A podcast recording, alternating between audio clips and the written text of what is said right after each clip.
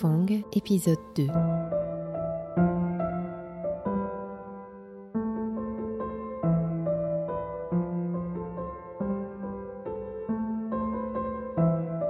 La veille du jour du concours d'entrée au lycée Marie Curie, j'ai commencé ma journée comme d'habitude, c'est-à-dire mon père devait emmener d'abord ma mère à son bureau et puis ensuite euh, moi chez mon grand-père pour qu'il m'aide dans le français. Mais juste après le dépôt de ma mère, mon père était en moto donc et euh, il y avait une voiture qui s'est rapprochée de nous et qui ont obligé mon père à s'arrêter quoi sur le trottoir. Il y avait des civils, des, policiers, mais en civil qui lui ont montré leur papier ou je sais pas quoi, mais ensuite ils l'ont emmené dans leur voiture et c'était l'un d'eux qui euh, qui prenait notre moto, enfin qui prenait sa moto. Et c'est comme ça qu'on a été euh, emmené au siège de la police secrète de Ngodendim. C'est la police spéciale. Et donc euh, j'avais 10 ans et évidemment euh, ça m'a ça m'a marqué à vie quoi, un événement comme ça. Et donc on a été emmené là et ils m'ont laissé dans la cour et eux sont rentrés avec mon père dans le bureau euh, pour faire je ne sais pas quoi.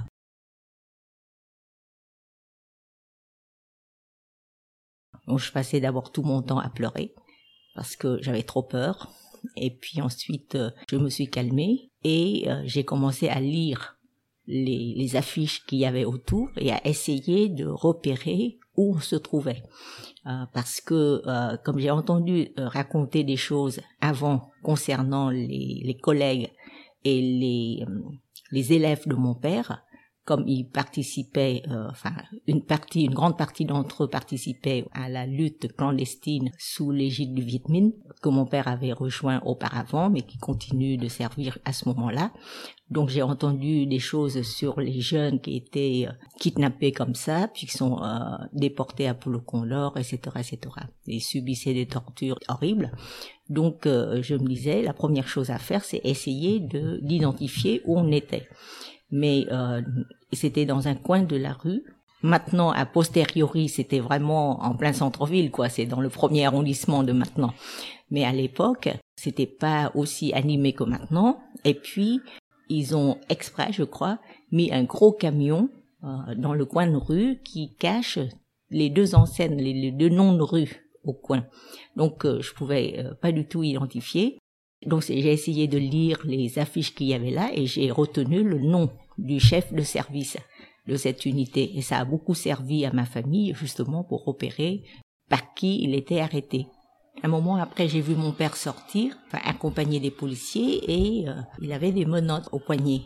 Donc ça m'a fait une, image terrible parce que pour moi, euh, mon père était un maître d'école, un enseignant que tout le monde appelait maître et que qui n'avait rien fait de mal. Et donc, euh, c'était pour moi une très très grande injustice. Il a juste sorti euh, toute la petite monnaie qu'il avait dans sa poche pour me donner et me dire euh, tu ramènes ça à maman. Et c'était tout ce qu'il m'avait dit. Et ensuite, elle a été emmenée par les autres. Et je suis restée là à pleurer, pleurer, pleurer.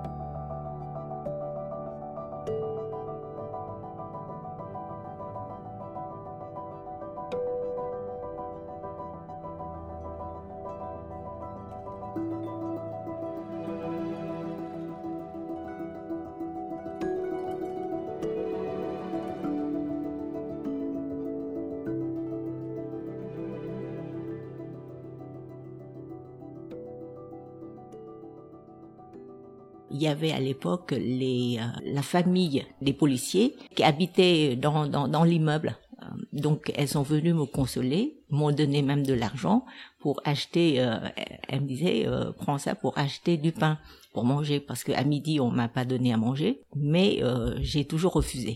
J'étais un peu trop sur la défensive. C'était un acte tout à fait humain et tout à fait sympathique que j'ai vraiment rejeté comme ça. J'ai rien mangé de la journée. Dans l'après-midi, ils sont venus me dire on va te ramener. Et est-ce que tu as une adresse? Pas de chez toi. Donc j'ai donné l'adresse de mon grand-père, là où je devais aller prendre mon cours de français, et ils ont promis de m'emmener euh, chez mon grand-père. Ils m'ont bandé les yeux aussi. Et je me suis euh, efforcée à me rappeler toutes les fois où la voiture, le jeep, c'était une jeep, tournait à droite, tournait à gauche, etc. Je me suis rappelé tout ça. Donc j'ai rapporté tout ça à ma famille et c'est comme ça que la famille a pu retrouver mon père. Parce que du côté de ma mère, l'une de ses sœurs était mariée à un officier de l'armée euh, sud-vietnamienne, donc, qui travaillait à l'état-major. Il n'était pas d'un rang très supérieur, mais il travaillait à l'état-major. Donc c'est pour ça que euh, il peut avoir des informations. Les gendres de mon grand-père, c'est-à-dire mon père et les autres maris de mes tantes, ils sont trois, à être très très attachés quoi l'un de l'autre. Et c'était bien souvent que euh, en fin de semaine, ils se rassemblaient pour manger ensemble, pour discuter, écouter de la musique, etc. quoi. Et je me rappelle que il y avait des discussions parfois euh, vives entre eux trois.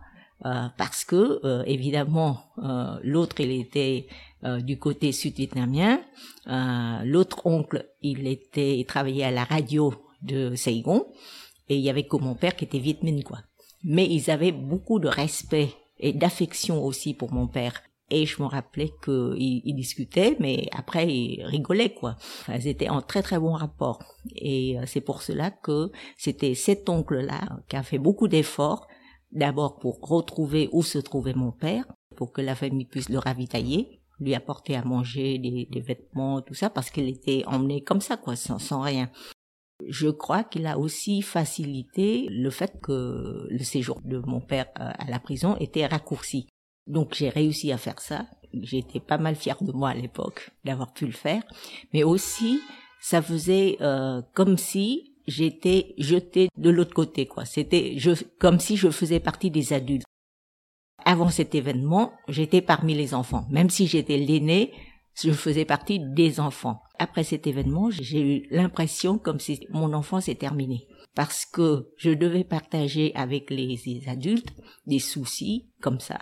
Euh, comment retrouver mon père, comment le ravitailler, comment ci, comment ça. Tout ça, j'étais la seule à la maison parmi les enfants à le savoir parce que euh, à tous mes autres, euh, enfin à toute ma fratrie, ma mère a décidé de leur faire un mensonge, de leur dire que mon père est parti enseigner à Dallas où il pouvait gagner plus d'argent euh, pour soutenir la famille. J'étais la seule à partager ce mensonge avec les adultes et c'était moi aussi qu'on chargeait, par exemple, d'accueillir les propriétaires pour leur demander de retarder le paiement du loyer, quoi, des choses comme ça.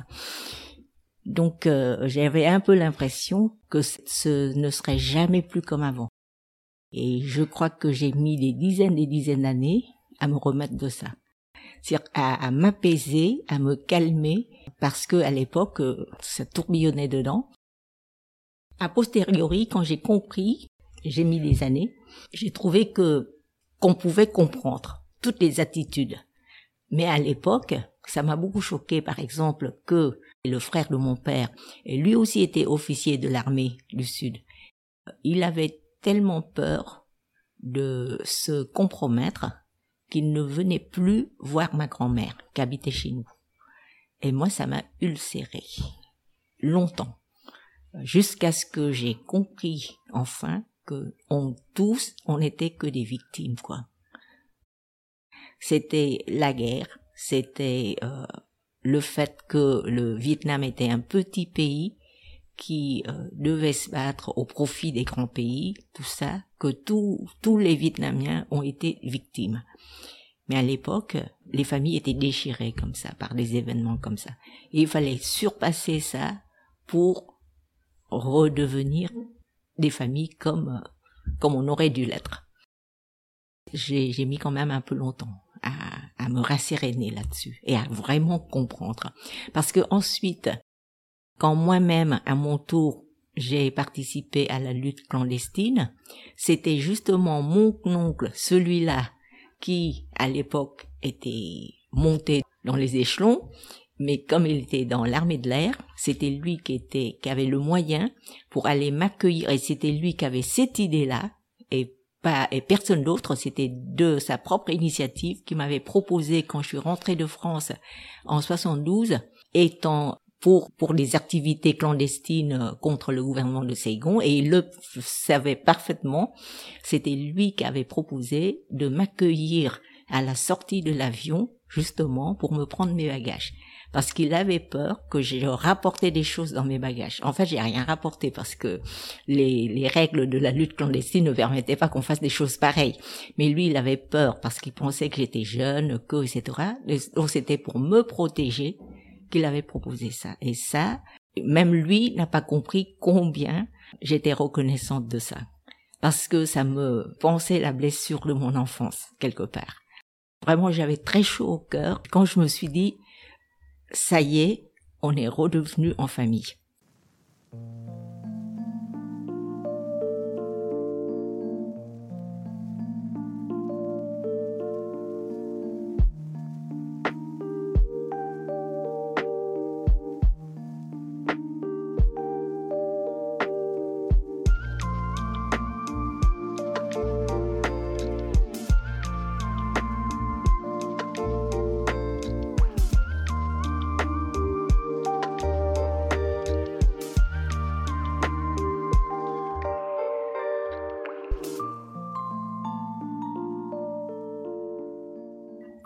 Ça, mon père est absent pendant plusieurs années et euh, je n'ai pas oublié non plus l'impression, la première impression que j'ai eue quand j'ai été réveillée parce qu'il me touchait la tête, les cheveux. J'ai été réveillée dans mon lit et je l'ai vu. Je croyais que c'était un rêve parce que étant enfant et avec des histoires que j'ai entendues raconter, je pensais qu'une fois qu'il a été pris par les par la police secrète, c'est qu'on le reverrait plus jamais, qu'il serait à la boule qu'on l'or, qu'il serait etc. qu'on le reverrait plus jamais. Et quand je l'ai revu, à la fois j'étais heureuse, à la fois j'étais malheureuse, parce que j'ai tout de suite compris qu'il a dû céder quelque chose pour pouvoir rentrer. Et pour moi, tel que je le connais, je pensais que ça devait lui être très très très dur. Et pour moi, cette atteinte à sa dignité, c'était ce que je pensais que je pouvais partager, que je comprenais. Et quelque part, à ce moment-là, euh, je pense que c'est à ce moment-là que c'est germé dans mon esprit l'idée que c'est moi qui, qui devrais continuer ce qu'il a dû laisser tomber à cause de sa charge familiale, etc., etc. Euh, le fait qu'il a qu'il a quitté, je comprends même avant qu'il me l'explique. Parce que ensuite, quand il a, c'est pas tout de suite qu'il a été relâché, hein, c'est quand même un an après cette première visite, parce que les, la police, là, peut-être qu'il qu'il qu'il avait besoin de ce temps pour euh, vraiment euh, croire qu'il qu'il qu'il l'arrête vraiment. Donc il a eu droit à des visites comme ça euh, chez nous, puis reparti en prison. Et c'est seulement un an après qu'il a été complètement relâché, quoi.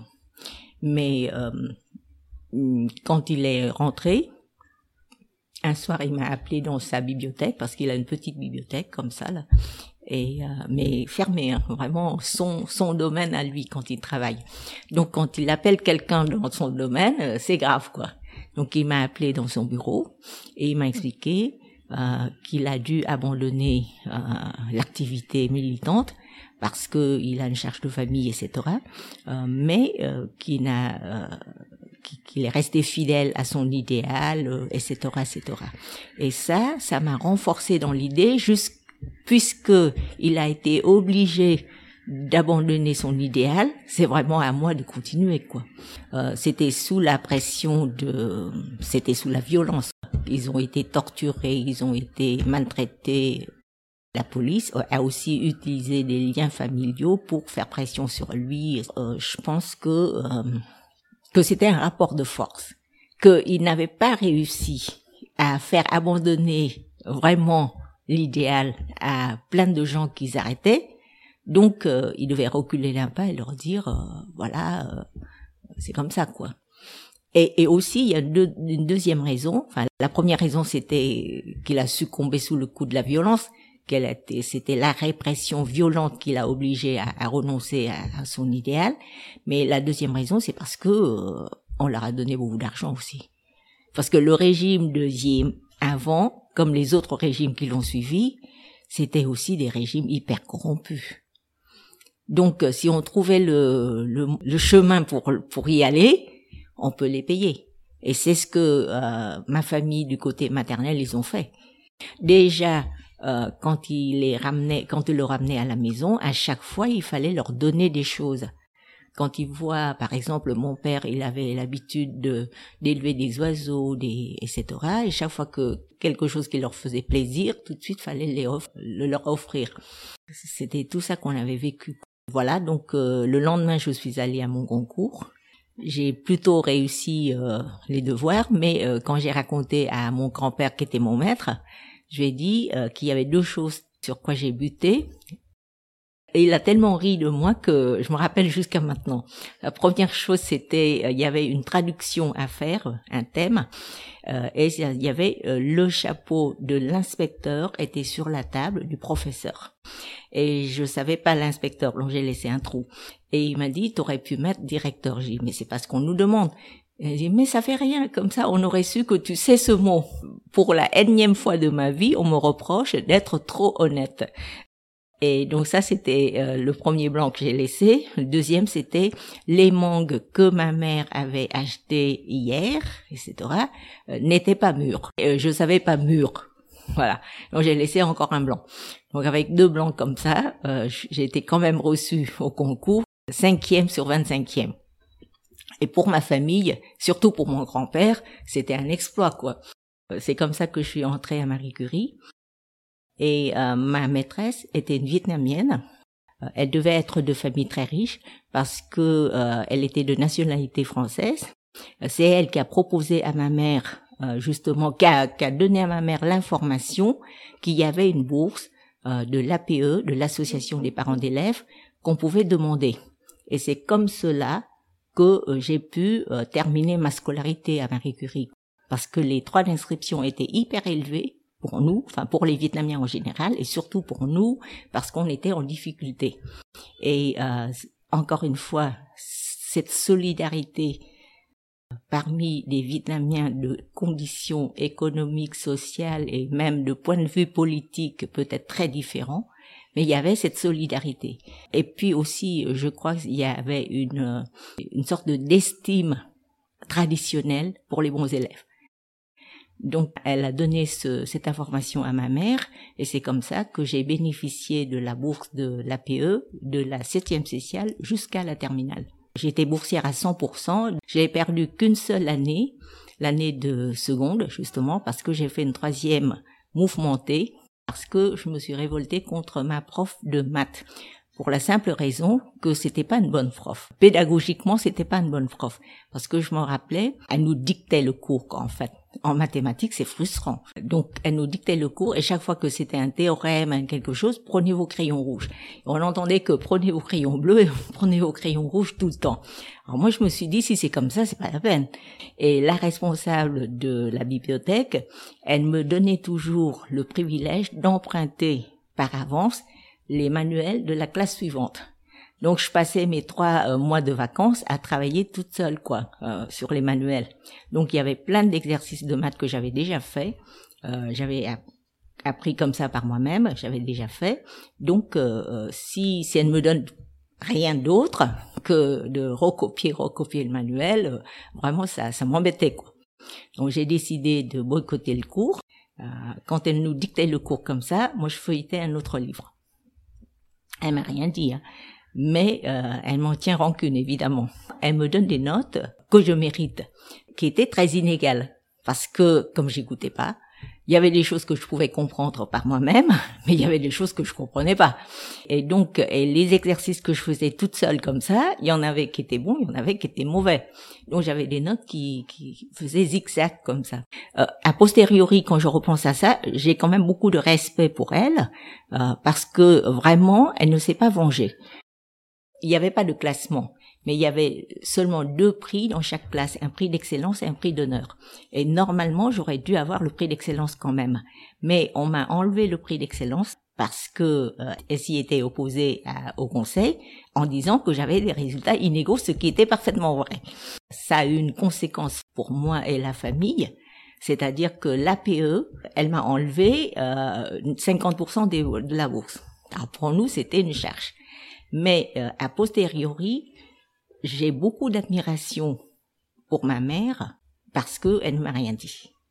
Elle a tout compris et elle a continué à payer. Euh, ça représentait une charge. À l'époque, euh, quand je suis en troisième, mon père est déjà rentré, mais quand même, euh, mes parents ne m'ont rien dit et a posteriori, vraiment, je les admire parce que sans aucun reproche, rien.